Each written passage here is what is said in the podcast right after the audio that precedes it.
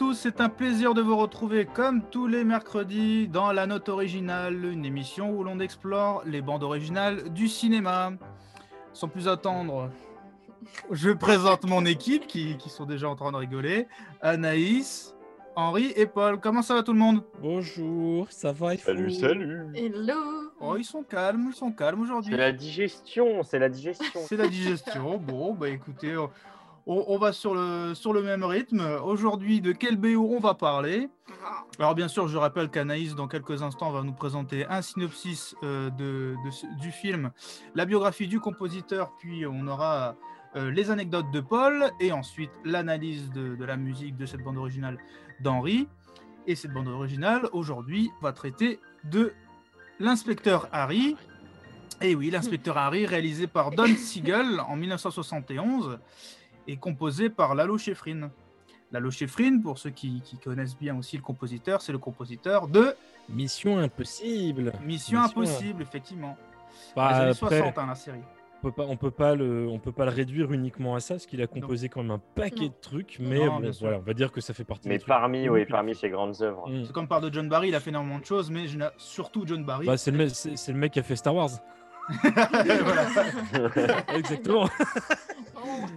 Il y a John Barry a aussi composé Pirates des Caraïbes et euh, ça. Oui, oui. Et Ennio Morricone, il a fait. Ouais, Joséphine, l'ange gardien. Plus belle la vie. Bref, Voilà. en tout cas, euh, alors pour ceux qui connaissent bien l'émission et qui ont vu le film L'inspecteur Harry, euh, ça va être très facile de voir le lien entre notre ancienne émission sur Jack Reacher parce que euh, Jack Reacher, en tout cas le début Ouais. des deux films commence quasiment de la même manière et euh, vous allez voir qu'au niveau de la musique, euh, dans le premier extrait qui arrive, euh, dont on va passer tout de suite dans quelques instants, vous allez voir qu'il n'y a, il y a pas de similitude en termes de composition, mais peut-être en termes d'intrigue, en termes de suspense, on est, on est ouais. à peu près dans la même chose. Voilà, donc on, on s'écoute euh, bah, tout de suite, euh, comme je viens de vous le dire, euh, un premier extrait de cette bande originale. Alors il s'agit naturellement du, du thème principal euh, du film. main title. Alors qui commence avec euh, l'inspecteur Harry, hein, qui Mm. bien sûr, je ne l'ai pas dit, qui est, qui est joué par euh, Clint Eastwood. Ce thème s'ouvre aussi sur quelque chose de très jazzy, très funky, euh, à l'image de la ville de San Francisco et de- du style un petit peu du film, de son époque. Et euh, ça commence avec l'enquête, l'enquête de, Clint Eastwood, enfin de, de l'inspecteur Harry. Voilà, donc on écoute tout de suite ce premier extrait de la bande originale du film L'inspecteur Harry, composé par Lalo Schifrin.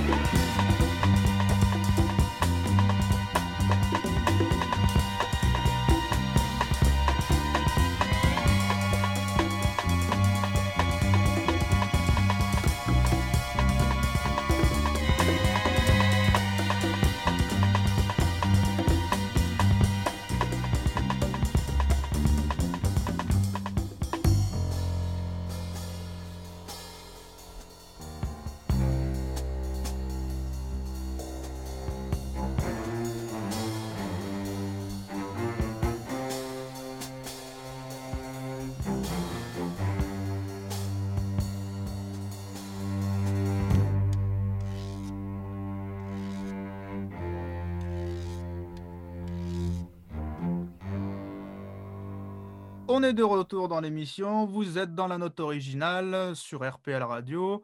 Après ce second extrait de la bande originale du film L'inspecteur Harry, composé par Lalo Schifrin.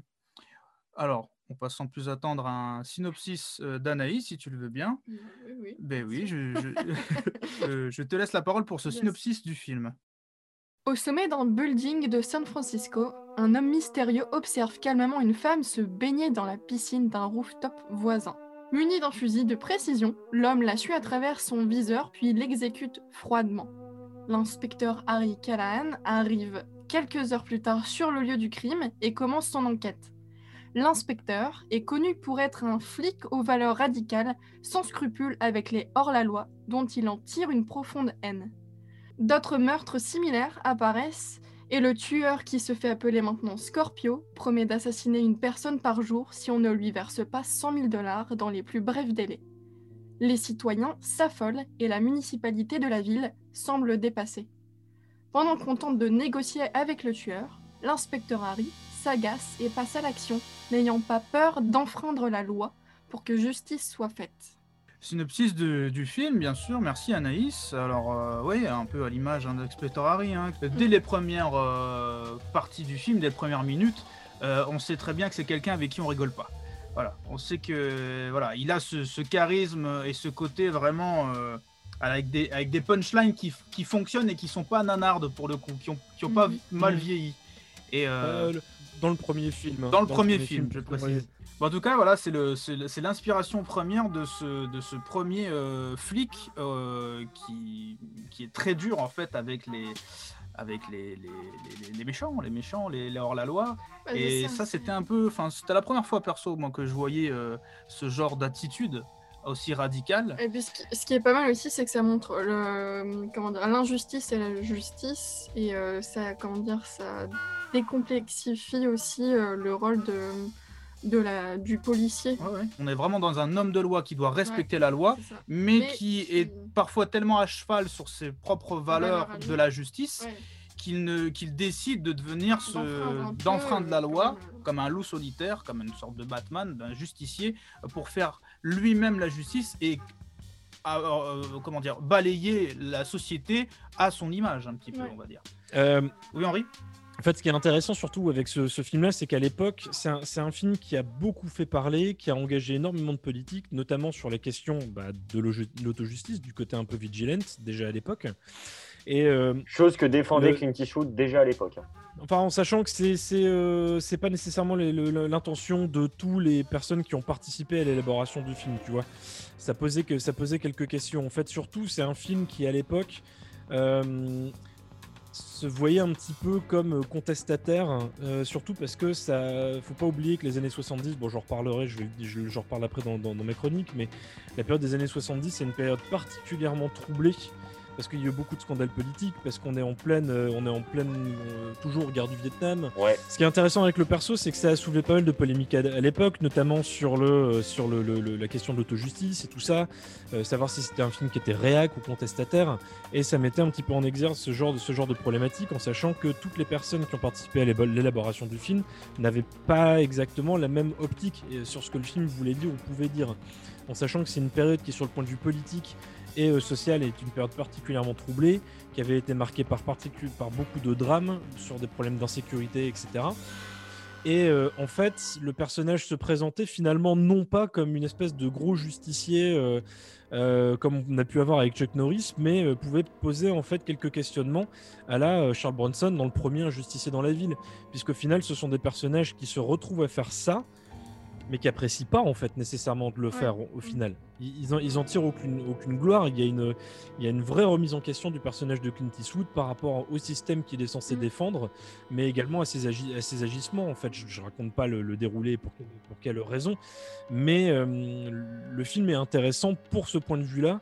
Et ça serait, c'est pour ça que c'est un peu facile de directement le, le balancer dans une catégorie film uniquement réac, euh, etc. En fait, parce que il y a, ça soulève beaucoup plus de, de, de, de, de questionnements que Ouais, ça. c'est une collision brutale avec la société moderne et euh, ceux qui la dirigent en fait.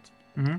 Paul, tu voulais dire quelque chose sur le sur le film? Sur le film, euh, pas spécialement. Moi, J'ai trouvé que c'était un, un super bon polar. hein, euh, une ambiance euh, jazzy, euh, sombre, euh, très sympathique et puis Groovy. groovy. Exactement, c'est très bien trouvé, groovy. Et euh, ce que j'aime bien avec les vieux films de manière générale, c'est que ce sont des espèces de capsules temporelles. Mm. Et donc là, c'est vraiment une, une capsule temporelle de, de son temps, quoi. Et je trouve ça assez intéressant. Et de la criminalité de l'époque. Moi, je terminerai euh, ça en disant surtout que c'est des films qui sont intéressants parce que très sec et subversif surtout, Ouais. Qui questionnent réellement. C'est pas gratos, euh, c'est pas, c'est Mhm. pas glorifiant. C'est des films qui te mettent pas bien en ah fait. non, c'est très brut, c'est très Des brut. films qui te mettent pas bien, mais pas uniquement sur le plan de la violence euh, graphique, mais en sachant qu'aujourd'hui, ça ferait peut-être rire d'autres personnes parce que tu as des films dix fois plus bourrins qui peuvent sortir, mais c'est des films qui ont une sécheresse qui te met mal, notamment sur le point de vue de la représentation de la violence, mais surtout, encore une fois, par rapport aux questions que ça soulève. Ouais, bien sûr, c'est pas. Voilà. Il y a une vraie réflexion derrière. On peut retrouver ça aussi dans la musique de Lolo Schifrin par rapport euh, aux images, ça se marie assez bien. Et du coup, Anaïs, je te laisse euh, du coup la parole pour, euh, pour cette biographie de, de- du compositeur. Lalo Schifrin, je t'en prie. Boris Claudio Schifrin, dit Lalo Schifrin, est le fils d'un grand violoniste du Teatro Colonne. Il débute le piano avec Enrique euh, Barenboim et l'apprentissage de la composition musicale en Argentine avec le dodécaphoniste Juan Carlos Paz, puis obtient une bourse afin de rentrer au Conservatoire national supérieur de musique de Paris. Passionné par le cinéma en général et par le cinéma français en particulier, il lui arrive de voir plusieurs fois certains films afin d'écouter leur musique. Le jeune Schifrin s'enthousiasme aussi pour le jazz, note scrupuleusement des solos improvisés de piano sur des partitions afin de les étudier, et commence à en jouer lui-même avec des amis dans les clubs nocturnes du Paris des années 50. Revenu en Argentine, il forme son propre ensemble de bebop, puis il est engagé comme pianiste et arrangeur dans l'orchestre de Dizzy Gillespie. Par l'intermédiaire du producteur Jacques Barr, il a la chance de rencontrer le grand cinéaste français René Clément, qui l'engage su- sur les félins. La série de télévision Mission Impossible, à partir de 1966, dont il écrira le célèbre générique à 5 temps, mondialement connu d'ailleurs, et les musiques de nombreux épisodes lui apportent une reconnaissance internationale et contribuent énormément à sa grandissante popularité. Loin de mépriser ce média, Lalo Schifrin écrira d'autres musiques célèbres pour la télévision, comme Manix, Medical Center, Starsky and Hutch, ainsi que La planète des singes. En 1968, il compose la musique du film culte Bullet avec Steve McQueen, un excellent score très marqué par le jazz et contenant, là encore, toutes ses marques de fabrique. Après le parodique Kelly's Heroes, Lalo Schifrin nous offre un aspect bien différent de sa personnalité dans l'incroyable THX 1138 qu'il compose en 1971 pour le tout jeune George Lucas. En 1973, on le retrouve dans Opération Dragon, célèbre film de kung-fu avec Bruce Lee, où il incorpore à son style habituel, mais aussi des éléments orientaux et des percussions électroniques. Avec ses partitions, Lalo Schifrin n'est plus seulement connu comme un jazzman surdoué, mais aussi et surtout comme un véritable compositeur sérieux, avec 4 Grammy Awards et 6 nominations aux Oscars, une immense carrière en tant que jazzman, chef d'orchestre et compositeur classique, le prolifique Lalo Schifrin n'a plus grand-chose à prouver aujourd'hui, mais son aura reste toujours vivace sur les jeunes compositeurs et elle ne cesse d'augmenter. La musique de Lalo Schifrin rime souvent avec musique jazz, incroyable sens du rythme et perfectionnisme en tout genre. Mais c'est un mec qui, euh, dont la carrière est intéressante à redécouvrir parce qu'il a vraiment tapé dans plein de trucs très différents et à chaque fois Ouais. de façon très atypique en fait. Que ce soit, évidemment, ce qu'on connaît surtout de lui, c'est son travail très groovy, donc tu l'as dit, hein, euh, Mm. euh, le, le score hyper culte de Opération Dragon, Mm. donc euh, Enter the Dragon avec Bruce Lee, ou, Ouais. alors, euh, ou alors évidemment Mission Impossible, encore une fois l'inspecteur Harry, Bullet, qui est devenu une de ses partitions. euh, Oui, Ça Mhm. fait partie des compositeurs qui sont les plus samplés euh, dans la musique électro ou rap ou etc. d'ailleurs. hein. Voilà. Bah, merci Anaïs pour, euh, pour ce- cette biographie de, de Lalo Schifrin. Euh, justement, pour, pour en écouter davantage, on va se réécouter un deuxième extrait de cette bande originale. On écoute tout de suite ce second extrait, The School Bus, bus scolaire en français, de la bande originale de l'inspecteur Harry, composée par Lalo Schifrin.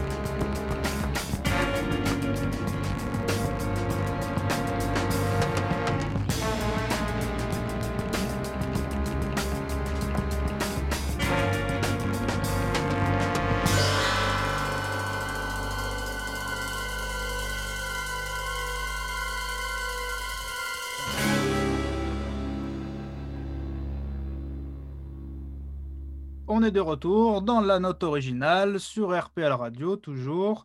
Après ce second extrait de la bande originale de l'inspecteur Harry, composé par Lolo Schifrin. Eh bien, on passe à quoi? On passe à quoi là? C'est quel moment déjà? Je me Sans souviens plus. Les anecdotes. Ce serait pas les anecdotes. Mais oui, c'est ça, je crois que c'est les anecdotes. De- Les de anecdotes de Paul. Yeah. Alors Paul, quelles sont les anecdotes sur ce, sur ce film de, de l'inspecteur Harry Petite anecdote pour commencer, pour se mettre en bouche. On est dans l'ambiance groovy, jazzy, euh, ça danse, ça chante, ça sent les années 60, euh, ça sent la cigarette. Eh bien, figure- figurez-vous que, avant d'appartenir à Clint Eastwood, le scénario de l'inspecteur Harry est passé entre des mains assez connues du jazz, euh, des, des mains de jazzy, des mains de saxophonistes, Oui, les mains d'un célèbre crooner. Est-ce que vous savez qui c'est? Oui. Si je vous dis euh, emmène-moi sur la lune, Frank Sinatra Frank Sinatra. Et le scénario a appartenu à Frank Sinatra, sauf que malheureusement, euh, c'est lorsque sa santé commençait à décliner et il a subi une intervention chirurgicale qui a fait qu'il a dû se séparer du scénario puisqu'il n'avait pas la force Mm. nécessaire pour euh, se lancer dans le projet. Et, euh, et c'était Irving Ki- Kirchner, Kirchner, Kirchner, Kirchner. pardon, non, Kirchner, pardon, excusez-moi. C'est Irving Kirchner qui, qui devait réaliser le, le film. Voilà. Également Sidney Pollack. Ouais. Alors, euh, Irving Kirchner, qui, si je ne m'abuse, est le réalisateur de l'Empire contre-attaque Oui, de Star Wars, Tout à fait. et Sidney Pollack, euh, que vous avez déjà pu en- entendre dans notre émission, puisqu'il est le réalisateur de Out of Africa. Oui, et moi tu voulais dire, je me permets de rajouter que dans les autres prie. acteurs en fait à qui euh, on avait pensé, on avait pensé à Robert Mitchum, Steve Ah oui. McQueen, Burt Lancaster et Jo- surtout en John fait euh, Wayne. John Wayne. Ouais. Ce qui peut expliquer le côté euh, hyper macho et hyper euh, voilà de, du, du personnage tel qu'il était imaginé initialement. Seconde anecdote, qui sera un poil moins fun, euh, c'est euh, le fait que le tueur Scorpio, donc euh, le, le tueur principal du film, est, un- est inspiré très fortement du tueur du Zodiac, qui était un, Ouais. un tueur embusqué, quelqu'un qui montait sur les toits de San Francisco et qui tirait sur des passants. Et Ouais. il n'a surtout ouais, ouais. jamais été Alors arrêté. pas que, hein, il tuait aussi des Ouais, gens a à jamais- couteau, flingue, euh, dans les taxis. Mais là, là, c'est vraiment l'aspect tueur embusqué euh, euh, qui a été repris. Bah, D'ailleurs, il y a, il y a un super film. hein, euh, Zodiac. Exactement, c'est ce que j'allais dire. David Fincher à regarder en version euh, longue director's cut qui est monstrueuse. Oui, elle fait 6 heures. non. Continuons, continuons. Alors bon, la troisième est emboîtée dans la deuxième, c'est-à-dire que ça se Eh oui. suit, ça s'enchaîne, c'est fluide, c'est travaillé, c'est réfléchi. Euh, le rôle euh, de Harry Callahan, il est, il est basé sur le vrai inspecteur de police qui a géré l'enquête, l'enquête du Zodiac, qui se nommait David Tochi. Euh, ou Toshi d'ailleurs, Ouais. je ne sais pas comment ça se prononce, mais toujours est-il que c'est basé sur son trait de caractère et son personnage, puisqu'évidemment il a été euh, forcément un petit peu médiatisé euh, du fait euh, que l'ampleur, de du fait de l'ampleur qu'avait pris Ouais, l'affaire. Euh, bah, merci beaucoup, Paul, pour, pour ces anecdotes. Effectivement, euh, c'était très intéressant. Eh bien, on passe euh, sans plus attendre à l'analyse euh, de la musique, À de la, note BO, originale. à la note originale, comme on a l'habitude de, de l'appeler, euh, où là, on va s'intéresser plus à particulièrement à, la musique de Lalo Schifrin. Donc, Henri, je te laisse la parole euh, pour cette analyse. Merci bien, vous êtes bien bon. Monsieur est bien bon avec monsieur. Euh, comme tu en as parlé un petit peu, effectivement, petit flashback, on avait parlé de, le- effectivement, de la bande originale de, de- de Joe Kramer pour Jack Reacher. Le film se voulait descendre directement de films comme l'inspecteur Harry. Et dans cette BO, de manière assez discrète, en fait, Kramer euh, jouait sur la notion de l'aura presque légendaire et insaisissable du personnage titre. Euh, un personnage qui fait preuve donc d'une assurance hors pair et ça le mettait totalement en avant. Bah ici en fait on va freiner un bon gros coup, on va faire une marche arrière et limite piler complètement parce que le traitement de ce vilain Harry, puisque Dorothy Harry est dans le titre original, va être tout autre. Euh, en fait, ce qui va d'abord tout simplement marquer, c'est que généralement, lorsqu'un film porte le nom de son protagoniste principal ou de son entité princi- principale, quel qu'il soit, on s'attend à ce que la musique lui soit totalement dévouée. Entre autres exemples, bah, Jack Reacher, Robocop, Indiana Jones, Alien, j'insiste, James Bond, Terminator, Batman, E.T., Superman, Wonder Woman, Rocketeer, etc. Et donc, comme je disais, la BOTC, euh, dans ces cas-là, euh, tend à suivre principalement ces personnages titres, articulant globalement l'aura de la musique sur leur aura à eux. Mais dans ce cas-là, comment va se sentir d'un seul coup le spectateur et auditeur si la musique n'accepte pas cette règle-là? Bah, ça va forcément un petit peu le déstabiliser, le mettre dans l'incompréhension. Mais dans ce cas-là, comment réagira-t-il quand en plus quasi l'intégralité de la BO se base en fait sur le point de vue d'un tueur en série complètement frappé? Et encore plus quand le héros ne se voit pas glorifié du tout. Et ben du coup le spectateur auditeur comprend vite qu'il va en chier, que ça va pas rigoler. Donc ici pas de thème clinquant, pas de symphonique, pas d'héroïque. Ici c'est l'anxiété, le malade, l'aspect euh, dérangé en fait qui vont régner d'abord dans des sons de cloches tubulaires qui vont s'entrechoquer, puis va arriver un son strident, un groove qui se saccade de plus en plus, bientôt rattrapé par le euh, glass harmonica. Si vous ne connaissez pas cet instrument, regardez, c'est plutôt intéressant. Et surtout cette voix fantomatique, glaçante, et qui va hanter le spectateur, mais pas que. En effet, en fait, dans son récit, euh, Don Siegel dépeint Scorpio comme un tueur profondément euh, abject et dérangé. Et c'est donc une donnée dont va s'emparer Lalo Schifrin, envisageant donc Scorpio comme un personnage complètement fou, entendant probablement des voix, cette voix-là. Le reste de son identité sonore va donc se construire euh, progressivement. ça va osciller entre ralentissement et accélération des rythmiques de batterie, doublé par les sons étranges stridents des cordes et du glace harmonica, qui vont traduire jusqu'au malaise cette instabilité psychologique et créant un inconfort dans lequel il est difficile de se rattacher. Le titre Scorpius View d'ailleurs en fait la parfaite illustration. Et petite précision, la rythmique qu'on entend à la fin du morceau est directement inspirée du titre Immigrant Song de Led Zeppelin. Donc si réécoutez un petit peu les deux, vous allez voir, c'est assez frappant. Et donc à partir de là, le choix de baser quasi la totalité de la structure musicale et narrative sur Scorpio est d'autant plus payant qu'il induit complètement l'idée qu'il que le personnage mène la danse l'inspecteur Harry, Callahan, ayant toujours un coup de retard. Scorpio faisant donc régner une terreur et une angoisse sur la ville, sa population, les forces de l'ordre et Callahan lui-même en tête. C'est une empreinte musicale qui est relativement forte à laquelle répondra un leitmotiv associé à Callahan, joué au synthé Rhodes, euh, traduisant enfin, un certain euh, désenchantement de, pour le personnage, et donc ça va être un mot plombé qui reviendra d'ailleurs dans les ambiances, dans les opus suivants, pardon, découlant d'une perte de foi pour le système judiciaire que Callan est censé servir et représenter, mais aussi pour une période marquée par le désenchantement et en proie à un doute existentiel. Pour rappel, donc, la guerre du Vietnam, le Watergate, le tueur du Zodiac, etc. Euh, même si Watergate, ça arrivera un peu plus tard. Et donc, c'est une BO qui va être à l'image de son film, difficile d'accès, instable, sage, voire introspective, parfois demandant un certain nombre d'écoutes pour en appréhender toutes les subtilités. Ça va être expérimental, dérangeant, groovy, déstabilisant et ça va me clairement marquer une date dans l'histoire du scoring pour thriller. Thriller, pardon.